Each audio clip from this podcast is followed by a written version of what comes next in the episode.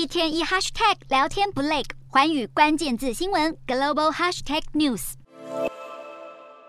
一声枪响划破宁静的办公室，一名俄罗斯年轻男子持枪进入征兵中心，对征兵官员开枪，现场多人逃跑，还有人惊声尖叫。事发在西伯利亚伊尔库茨克州，这名二十五岁的枪手被逮捕之后，抗议俄国政府发征兵传票给他没有军事经验的好友，痛批政府说的和做的不一样。不过，这样的反征兵示威在俄罗斯多地接连爆发。民众气愤，在征兵所纵火，熊熊大火点亮夜空。根据俄罗斯媒体报道，在动员令颁布之后，全国至少有十七个征兵办公室遭纵火。有的民众用激烈手段抗议，有的则是赶紧收拾行李逃往邻国。从卫星画面可以看到，逃往乔治亚和蒙古的车潮绵延好几公里，民众宁愿等上好几个小时，也不愿意上战场。而在俄罗斯境内的反动员示威持续引发紧张之际，俄国股市在二十六号暴跌超过百分之十，创下七个月前俄罗斯入侵乌克兰以来的最低点。面对国内层出不穷的抗议及逃难潮，以及俄国当局误发征兵传票给学生、老年人和生病者，克里姆林宫承认为乌克兰军事行动而动员预备役军人过程中发生了一些错误，并且强调没有决定关闭边境，试图降低民众怒火。